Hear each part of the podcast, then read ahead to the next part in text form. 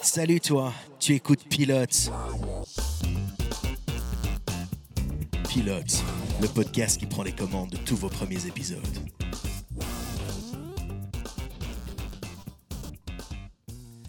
Salut à toi et bienvenue dans Pilote. Cette semaine, c'est une première. On revient avec un nouveau format. Le temps de podcast, on va partager les séries que l'on attend avec impatience pour cette rentrée 2020. Bienvenue dans Recopilote. Et oui, je suis Jack. Pour te présenter les nouveautés à ne pas rater dans les semaines à venir, j'ai réuni Sarah, Et coucou. Séverine Salut Nounou. et Mehdi. Salut Bon, comment vous allez les gars? Ah bah bien moi. Séverine Ouais, tout pareil que ce qu'il a dit Ah, lui. c'est pareil Et moi, on me demande pas Bah vas-y. Ah bah, mais ça va, merci bien. Merci, merci d'avoir demandé, je vais très bien. j'ai énervé Sarah. Attention, il y en a un qui va dormir dans le canapé ce soir. Aujourd'hui, on va te présenter quatre séries que nous attendons avec plus ou moins d'impatience. La saison des Upfronts ayant été bouleversée par le Covid, les chaînes américaines ont eu du mal à proposer de nouvelles séries. Les Upfronts, c'est quoi? Ce sont des événements que proposent les chaînes gratuites telles que Fox ou NBC pour tenir la presse au courant des renouvellements, des arrêts et des nouveautés séries. Grosso modo, les Upfronts, c'est le moment où on annonce les grilles de la rentrée. Sans surprise, les chaînes ont décidé de jouer la stabilité, alors que de nombreuses séries touchent naturellement à leur fin, les chaînes préfèrent continuer de produire certaines séries pas folichonnes, mais ayant des audiences stables, plutôt que de se lancer dans de nouveaux projets grandiloquents. Alors qu'en est-il des nouveautés séries qui nous intéressent ici, dans Recopilote. Bah De notre côté, nous nous sommes naturellement plutôt intéressés aux projets originaux, mais il faut se le dire, les chaînes ont misé sur le développement d'univers déjà bien installés, avec par exemple les sorties d'une nouvelle itération de Lois et Clark, le lancement d'un nouveau spin-off de The Walking Dead ou encore le retour de Chucky du côté de chez Sci-Fi. Alors, Sarah, Séverine, Mehdi, la rentrée série, ça vous évoque quoi? Hmm, Séverine Bah moi je la suis pas beaucoup hein, la rentrée série à la base. Je suis pas vraiment quelqu'un qui se met à jour sur euh, tout ça. Mais euh, là je me suis beaucoup plus intéressé et c'est vrai qu'il y a des trucs un peu qui m'intéressent dans ce que je vais vous parler là maintenant.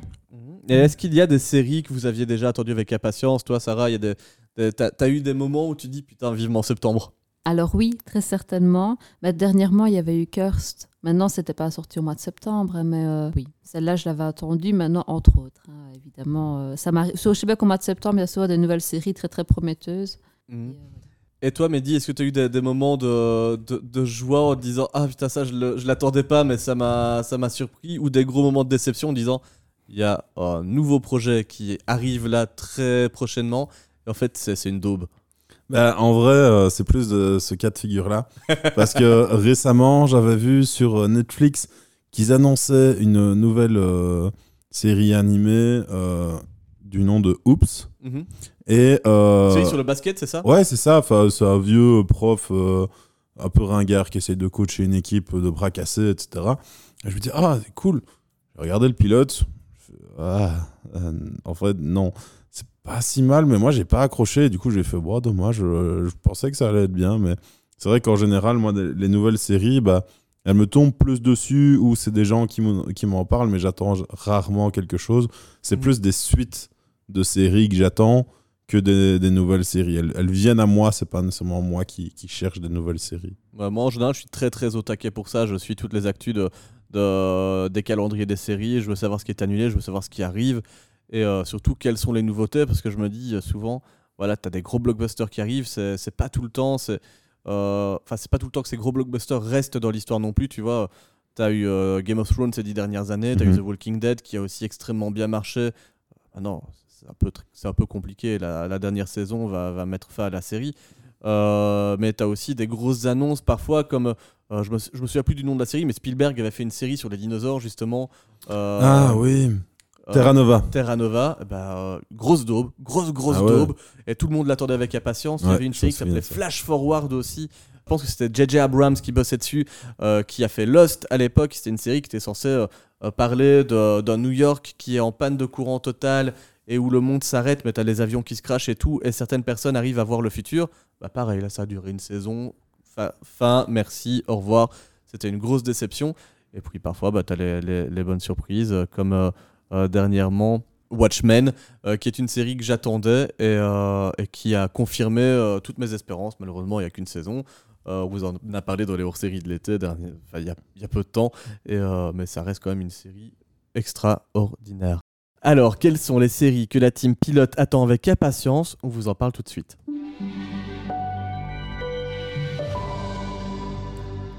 Bon les amis, alors pour ouvrir le bal, je vous propose que je prenne le lead. Ça, ça marche? Allez, Vas-y. ça va. On a le choix. Oh bah.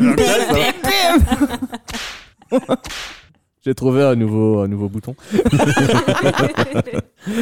ok, moi de mon côté, oh, j'ai farfouillé un petit peu dans des magazines et sur internet pour voir ce qui arrivait euh, prochainement. Donc je vous l'ai dit en, en préambule, il n'y a pas grand chose en termes de nouveautés pour cette rentrée de. euh, pour cette première partie de, de saison, hein, pour euh, septembre jusque décembre. Par contre, j'ai repéré une série qui s'appelle Truth Seekers. Alors, Truth Seekers, c'est quoi? C'est Gus et Dave, qui sont interprétés par Simon Pegg et Nick Frost, qui font équipe afin d'enquêter sur des événements paranormaux à travers le Royaume-Uni. Alors ça va relater leurs histoires, leurs aventures, qu'ils publieront ensuite sur les réseaux sociaux. Euh, imagine un peu ces genres de séries que tu peux voir euh, euh, sur les chaînes un peu low cost, History Channel ou trucs comme ça, où tu vois des, chasseurs de fantômes qui se la jouent en mode « Oh, mais il y a un spectre !» Et tu vois rien du tout, c'est juste des mecs qui Ils sont en caméra de nuit comme ça. C'est un peu leur délire à la base dans cette série, sauf qu'ils vont pas tarder à découvrir l'existence d'un complot qui pourrait menacer la race humaine tout entière. Oh. Alors voilà, moi dans cette série, ce qui m'intéresse, euh, bah, c'est déjà le duo légendaire formé par Nick Frost et Simon Pegg. Alors ici, euh, je sais pas si vous les connaissez, ces deux acteurs-là, sont deux acteurs anglais, Ils sont Ouais. très connus. voilà, euh, qui ont euh, même conquis les États-Unis. Euh, il faut savoir qu'en 2004, ils avaient sorti Shaun of the Dead, qui est une comédie de zombies. Alors, on était en pleine mouvance zombie déjà, avec euh, des euh, 28 jours plus tard, Mhm. euh, qui avait une certaine hype, film aussi d'origine anglaise. Eux, c'est deux comédiens de série qui étaient orientés humour à l'époque. Ils ont décidé de mettre leur univers là-dedans. Ensuite, il y avait eu Hot Fuzz, qui reprend les deux mêmes acteurs, ici toujours en binôme, où on était sur euh, une comédie euh, policière. Euh, avec un vrai thriller, avec des, des complots de l'ombre pour deux, deux policiers un peu, un peu amateurs. Et puis dernièrement, ils ont fait le dernier pub avant la fin du monde, qui était sorti en 2013, euh, que j'ai adoré aussi, où là, euh, vraiment, c'est l'apocalypse, et les gars décident d'aller se saouler la gueule pour, pour, pour- en attendant de, de survivre. Point commun de ces trois films-là, les deux acteurs ont un running gag qui s'étend. Enfin, ils ont plusieurs running gags. Il y en a un que j'adore, c'est le gag de la barrière. Oh Il oui. faut savoir que dans chaque, euh, chaque film, euh, un des deux acteurs va vouloir franchir une barrière, barrière qui n'est pas fixée correctement, et il se pète la gueule. et il y a un deuxième autre gag qui fait partie de ces films-là, c'est euh, le cornetto, le, Ouais. le gag du cornetto. Donc à chaque fois, il y en a un qui a mangé une glace et de se geler le cerveau. Donc euh, voilà. Tu un- espères retrouver ces gags-là dans la série, je suppose. bah, j'imagine, j'imagine que ça va Mm. revenir. Et, et puis s'ils ne le font pas, c'est pas si grave parce qu'ils ont, ils ont un humour qui va toujours être un peu second degré. C'est, euh, Ils vont trouver les codes d'un genre et les exploiter différemment. C'est ça qui en fait tout le sel. Dans Shaun of the Dead à l'époque, c'était donc une comédie de zombies, mais ils avaient carrément mélangé ça à de la comédie romantique. Le personnage principal, interprété par Simon Pegg à l'époque, était en train de vivre une rupture avec sa copine et donc ils essayaient de se rabibocher pendant que les zombies essaient de les bouffer. Quoi. Ouais, c'est- Meilleur moment ever. Donc euh, c'était c'était assez sympa. J'imagine qu'ici, ils empruntent un style qui est de la comédie toujours, mais mélangé à de l'horreur et du paranormal. Donc euh, j'ai pu voir un peu la bande-annonce. Tu, tu- tu ne sens pas encore beaucoup la touche d'humour, parce qu'ils essayent vraiment de mettre en avant le, le genre horreur, avec quelques petites punchlines quand même, où tu sens le texte bien ficelé de- des deux auteurs, acteurs. Mais voilà, ils abusent pas trop de ça, parce qu'ils veulent laisser s'implanter le côté, euh, le côté horreur d'abord. Donc euh, je me réjouis de voir ce que ça va donner. Autre point intéressant et qui est gage de qualité, c'est que c'est une série Amazon Prime. Voilà, Mhm. je vous, euh, je vous parle souvent d'Amazon Prime, mais j'ai pu voir la bande-annonce, tu vois qu'ils ont mis les, les moyens pour, pour offrir un budget vraiment correct pour que ces deux acteurs puissent développer leur projet euh, dans les meilleures conditions. Et alors, c'est une série en format court, encore une fois, donc on n'a pas le temps de se lasser. Ce sera 8 épisodes, je ne sais pas si ça va durer euh, 20 ou 40 minutes par épisode, mais tu auras une intrigue qui va s'étaler tout du long. Donc évidemment, c'est la sorte de complot euh, qui va euh, vouer le monde à sa perte, mais chaque épisode euh, traitera un cas de paranormal. Donc euh, ça va être un peu une sorte de X-Files présenté par Simon Pegg et Mike Frost. Voilà, euh, orienté autour des chasseurs de fantômes et de mythes et légendes, euh, une enquête par euh, épisode et puis euh, un gros rebondissement à la fin. Euh, voilà, je sais pas ce que vous en pensez de ce, de ce plot pour Truth Seekers. Bah moi ça me plaît à fond. Franchement, euh, rien que de voir Simon Pegg et Nick Frost ensemble refaire quelque chose, moi ça me plaît beaucoup parce qu'il s'était un peu. euh, bah, Simon Pegg était un peu repassé du côté américain, il a fait pas mal de blockbusters aussi de son côté. Nick Frost était un peu resté lui de son côté bah, au Royaume-Uni. Il avait fait deux trois trucs, notamment euh, une série avec le gars qui interprète Ron Weasley à un moment. Oui, oui, oui, voilà. oui, j'ai vu passer ça à un moment donné. Ça n'avait pas, ça pas retenu mon attention. Voilà, moi je, je préfère quand ils sont ensemble. Globalement, euh, c'est ça. Franchement, je suis, je, je- ça je m'y attends beaucoup. ça, j'aimerais vraiment bien voir. C'est le duo de potes que tu veux pas séparer. Ah ouais. Euh, petit truc intéressant aussi, euh, ce que je trouve original, je sais pas si ça va se traduire dans la série, c'est qu'au niveau de la cover qu'on peut trouver de, de, de la série, l'artwork, Nick Frost est mis bien en avant. D'habitude, tu vas plutôt retrouver Simon Pegg en premier. C'est Mhm. plutôt le personnage principal des films, mais euh, Nick Frost est le. euh, Le sidekick. ouais, c'est un le peu sidekick. sidekick, ouais. Et là, euh, bah écoute, ils ont décidé de miser sur Nick Frost en premier. Pourquoi pas? Je me réjouis de voir. Voilà pour ma proposition. Je propose que maintenant, bah, Séverine nous raconte la série qui a retenu son attention.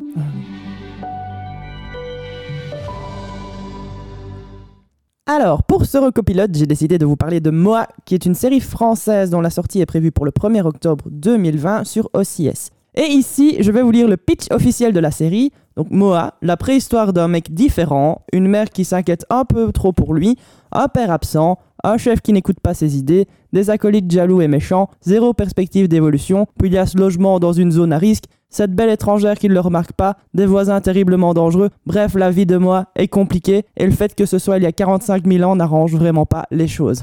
Donc, vous l'aurez compris, ça va parler d'hommes préhistoriques et c'est assez intéressant parce que c'est un sujet qui est très rarement exploité dans l'univers de la série et même dans l'univers cinématographique tout court. On a eu euh, 10 000 BC de Roland Emmerich en 2008. Plutôt en France, il y avait Rrr des Robins des Bois. Moi, c'est directement ça que ça me Oui, fait penser. Bah voilà. Et un petit peu plus proche de nous dans le temps, il y avait Croman des studios Hartman qui a utilisé ça en stop motion, euh, l'histoire de, de, d'hommes de Cro-Magnon. Mais a priori, c'est pas un thème fort abordé. Alors ici, ils vont pousser le délire préhistorique encore plus loin, puisque la série est construite sans dialogue ni musique. Donc ils ne parlent pas. Ils font peut-être des grrr, grrr, grrr, tu vois. euh, Il y aura de l'onomatopée. voilà, de l'onomatopée, mais il y aura même pas de musique. Ce qui est étonnant parce qu'ici, il y a une volonté peut-être de coller à la préhistoire et de montrer une communication différente, peut-être plus animale et qui colle à la préhistoire, vraiment. Donc euh, je me dis que ça peut être intéressant. Donc j'avais dit, elle sort sur OCS, qui est, si vous ne le saviez pas, un bouquet disponible chez Orange Television, donc français, et qui fonctionne un peu sur le même modèle qu'HBO. Donc c'est un abonnement auquel on souscrit et qui donne accès au contenu OCS.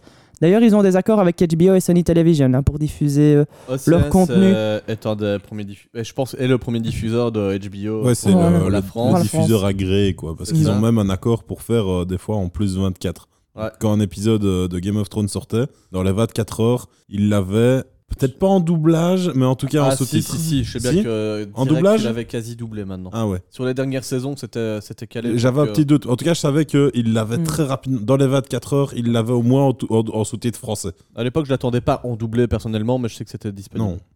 Voilà. Et donc, au niveau du contenu original de CS, on a des séries comme Hollywood, Irresponsable ou Lazy Company, qui est une série comique avec Alban Lenoir ou Thomas VDB. Donc, on a du contenu un peu différent de ce qu'on a d'habitude de voir sur les grosses chaînes américaines dans leur contenu original. Et donc, ici, il y a Moa, qui va sortir en octobre. Moa est créé par Henri de Burme, Bertrand Soulier et Benjamin Rocher, qui ont déjà travaillé sur du contenu original pour OCS, comme Les Grands ou Mission, que je connais pas personnellement. Ouais, ça me dit rien non plus. Mais euh, apparemment, d'après j'ai vu les critiques, ça a l'air d'être quand même assez bien. Et au casting, ils ont que fait le c'est bien pour euh, de la série française ou est-ce que c'est bien, vraiment bien? Ah là, bah là, là, il, faut, ça- il faudra regarder la série. Proposez-le euh, nous, du coup. Prochainement, vous allez le voir. hein, Nous, les séries françaises. euh, Ouais, ça, c'est on compliqué. a du mal. Comme ça. Et au casting, ils ont fait le choix de prendre des acteurs qui ne sont pas connus, dont on ne pourra pas se rattacher à une identification d'acteur ou de personnage, comme on prendrait par exemple euh, euh, Johnny Depp pour Jack Sparrow. Gérard euh, Darmon pour jouer Gérard Darmon. pour- par exemple. Mais ici, ce sera leur premier rôle, entre guillemets, d'homme préhistorique. Donc, euh, il n'y aura pas d'identification qui sera possible par rapport à un autre personnage, que je trouve assez intéressant, en fait. Euh, elle a été visionnée en avant-première dans le cadre du festival Série Mania et les organisateurs du festival ont dit la série, tantôt drôle, émouvante ou angoissante, est une prouesse narrative et visuelle, car sans dialogue ni musique, le pari n'était pas gagné. Donc, ça a l'air d'être assez cool. À voir Moi, si. je, je lis- je- je prends le sous-texte. On avait peur, Ça passe. Ça, c'est possible aussi. Donc, à voir si ce sera aussi bien que ça s'annonce. Mais j'ai choisi de vous partager Moa parce que ça a l'air d'être un ovni dans le paysage euh, Ah oui, des séries. La série euh, préhistorique euh, Comme fictionnelle. Ouais, c'est ça. On parle d'une période qui est quasiment pas abordée euh, historiquement. C'est pas une série américaine. Donc là, ici, c'est vraiment français, euh, européen. Donc on s'intéresse à une autre manière d'envisager la série. Et en plus, il y a un vrai travail sur le réalisme et la transmission d'émotions, puisqu'on n'a pas de dialogue ni de musique. Donc pour moi, je trouve que ça pourrait être assez intéressant d'avoir un contenu où il n'y a pas de dialogue. Ça peut vraiment être Mhm. intéressant à regarder. Et c'est du long format? Euh, ça, je pense que c'est une vingtaine de minutes. Ils ont ça- 10 ça doit être épisodes d'une vingtaine de minutes, tu vois. Ouais, c'est vrai que Mm. peut-être pendant 50 minutes où tu n'as pas de dialogue, machin, à voir comment ils vont le faire passer, mais je sais pas si ça vous intéresse, vous, justement, de voir un peu ce genre de contenu. euh. Bah, moi, sans dialogue, ça me rappelle rien à voir. hein, Mm. Mais euh, le film Interstellar 5555 de Daft Punk. Ah ouais, Mais c'est euh, centré sur la musique. ouais, Là, c'est ça. s'il n'y a pas de musique aussi, ça va être, euh, ça va être bizarre. Mais enfin, Ouais. c'est intriguant. Mhm. Mais euh, je pense pas que je regarderai moi. Ok. Et euh, bah, moi, de mon côté, j'ai quand même toujours peur. Euh, j'ai vu quelques, quelques illustrations. Le- la, la photo a l'air assez. euh, comment dire euh, Les couleurs ont l'air assez proches du réel, donc c'est assez gris, c'est assez, Mm. c'est assez terne. Je pense qu'ils veulent pas faire forcément une comédie, c'est pas le, c'est pas le but. Ouais, non. Euh, donc je sais pas a un truc assez sérieux pendant 25 minutes sans dialogue autour de la préhistoire. Je sais pas si je vais réussir à, à tenir. À mon avis, ça va diviser quand même pas mal les gens, je pense Mhm. aussi, cette série-là. Parce que, oui, il y aura fatalement le truc un peu plus expérimental où on essaye de- d'innover quelque chose, et puis l'autre côté où bah, il y a des gens qui ne qui rentreront jamais Mhm. dedans. Ça, je pense aussi.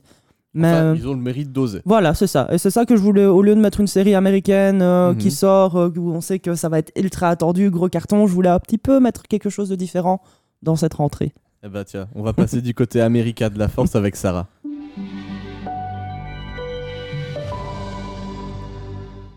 Ah Sarah, alors qu'est-ce que tu nous proposes toi pour cette rentrée euh, télé? Alors moi, je vais vous parler de Lovecraft Country. En fait, c'est une série qui est déjà sortie depuis euh, maintenant mi-août euh, sur HBO. D'ailleurs, on peut la voir sur OCS, je pense même en plus 24, Mhm. mais en France, malheureusement. Pas pour nous. Et euh, Parce donc- qu'on est en Belgique les gars, Ah, vous le savez, Bah, vous l'avez peut-être entendu. Hein. Ouais, ça s'entend un peu quand même. Et donc, euh, Lovecraft Country, en fait, c'est une série qui est adaptée d'un roman de Matt Ruff, qui est sorti en 2016. D'ailleurs, actuellement, vous pouvez retrouver ce livre-ci en format poche chez 10-18, pour ceux que ça intéresserait. donc, euh, dans cette euh, série, nous allons plonger dans les années 50.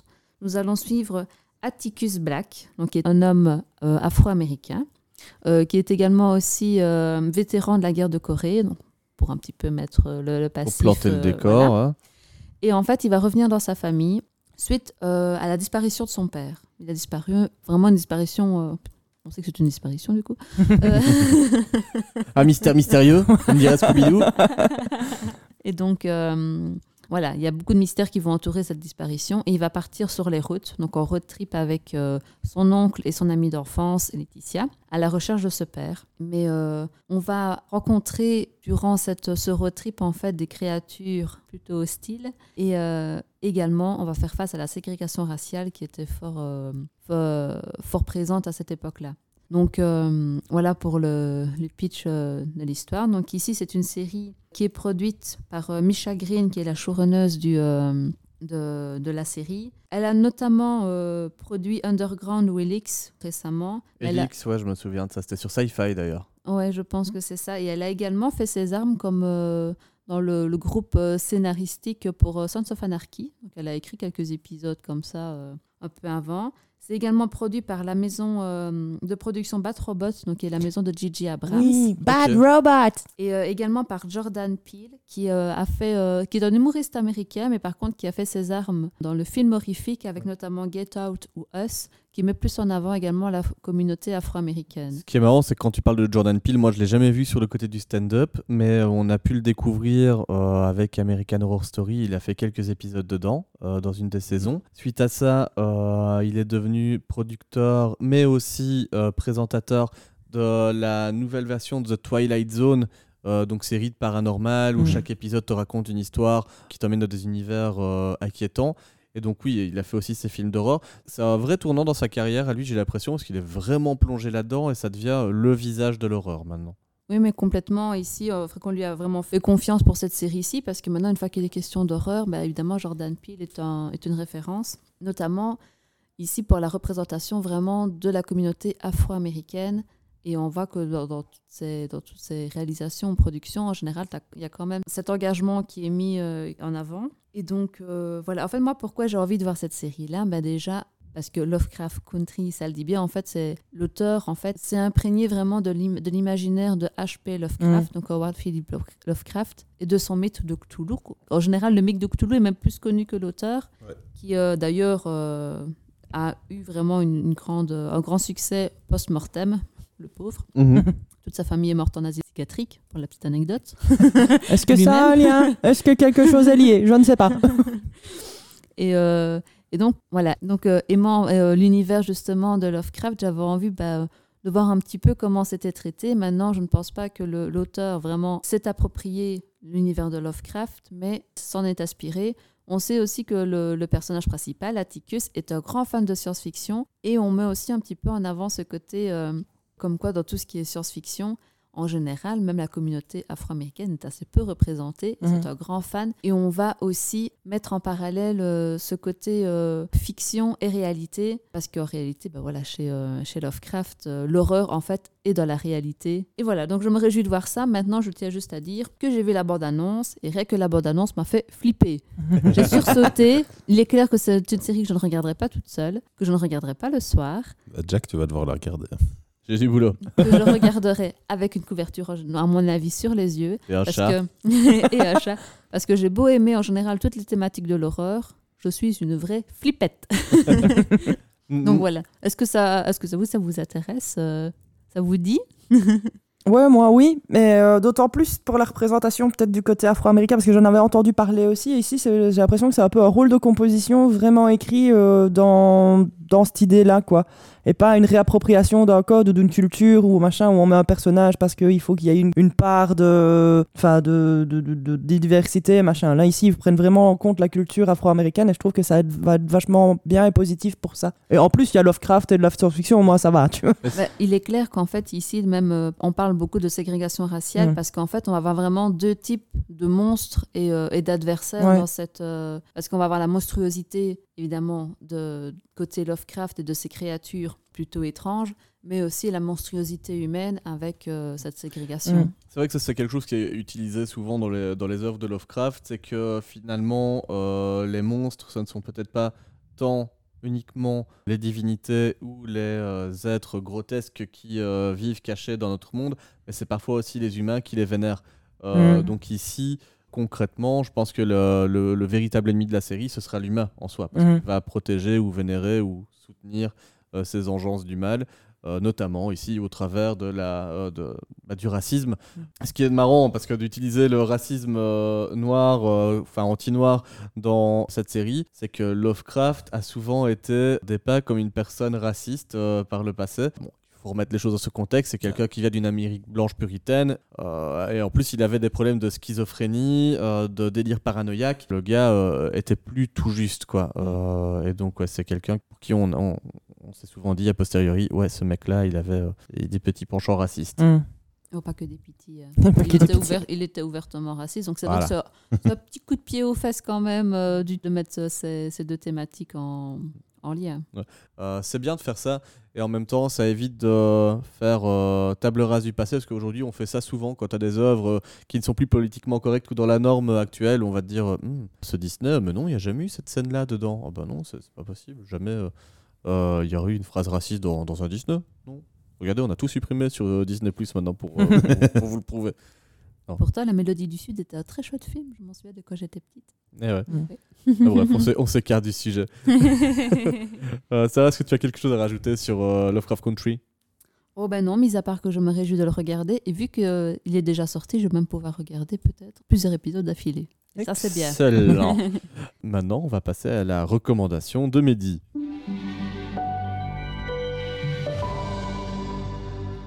Alors, moi- qu'est-ce que vous avez prévu, mon bon monsieur Eh ben moi, c'est l'étoffe des héros. Alors, c'est donc en français l'étoffe des héros. En anglais, ça s'appelle The Right Stuff. Et donc, euh, il va sortir le 9 octobre, donc bah, ce vendredi-ci, parce que euh, au moment où on enregistre, euh, non.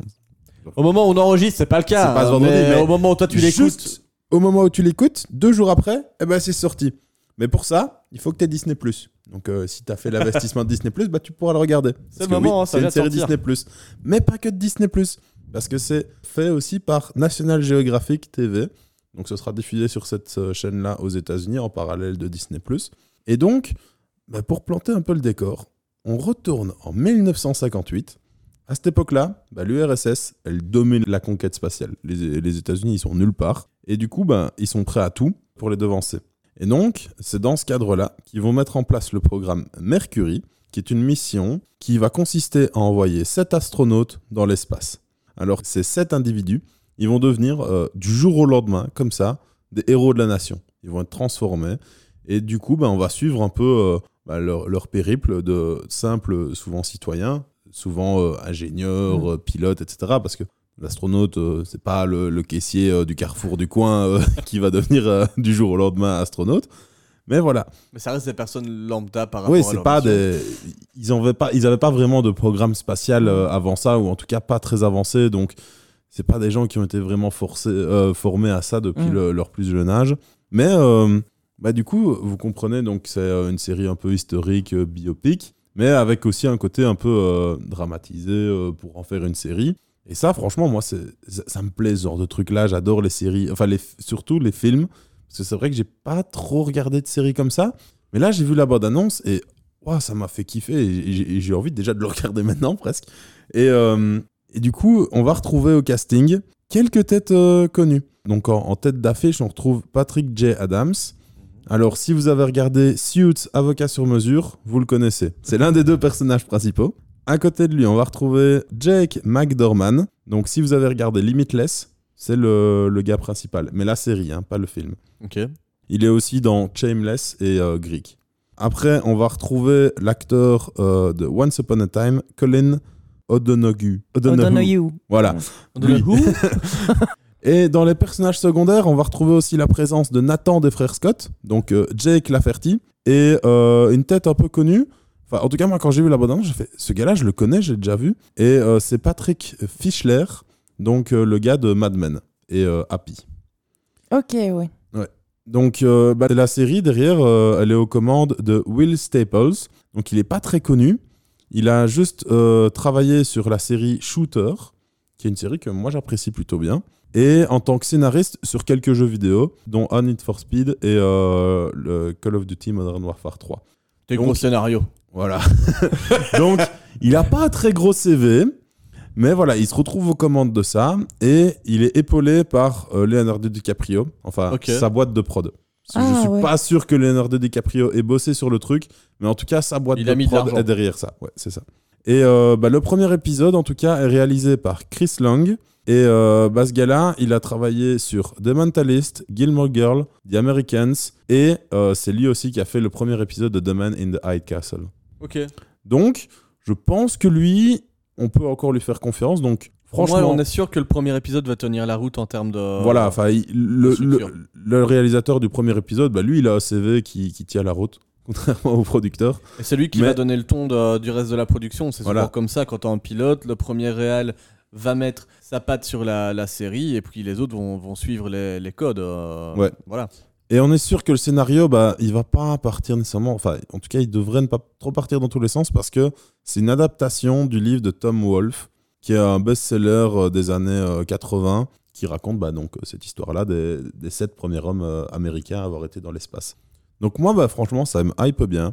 Comme je vous l'ai dit, j'aime bien ce genre de série-là. Et euh, bah, je pense que quand ça sortira, peut-être pas le jour de la sortie si je suis occupé, mais en tout cas assez rapidement, euh, je me la ferai. Ok. Bah, les filles, vous en avez pensé quoi de ce The Pitch? Bah, moi, ça m'intrigue bien. Donc, à mon avis, j'irai sûrement jeter un petit coup d'œil au premier épisode. Parce que oui, j'ai Disney, j'ai craqué. Donc, euh, voilà, je vais, je vais le rentabiliser, évidemment. Mais déjà, si vous voulez un avant-goût un peu plus développé, il y a déjà une bande-annonce qui circule euh, sur Internet. Donc, euh, pour vous faire une idée aussi de ce que c'est, euh, vous pouvez aller la regarder. Moi, ça m'a bien hypé. Il faut que je vois un peu la réelle, comment ça se passe, que les, les enfin, le pitch en soi, la conquête de l'espace, c'est pas forcément quelque chose qui, euh, moi, me fait rêver. Donc je sais pas si, Mais- personnellement, je suis la cible, Ouais. mais les- des hommes qui se réalisent et qui... euh, Mais c'est plus ça en fait, sur ça que c'est centré. le- L'espace, Mhm. c'est plus un contexte. C'est ça. Et c'est- euh, c'est ce que je te dis, c'est ouais. le contexte, je sais Ouais. pas si ça va m'intéresser en soi, mhm. à voir si les personnages sont bien développés et si on sent que leur changement, leur, boulever- leur bouleversement de, de vie suite à, à cette mission va, euh, va me retenir mon attention. À. Mhm. Bah, tant mieux.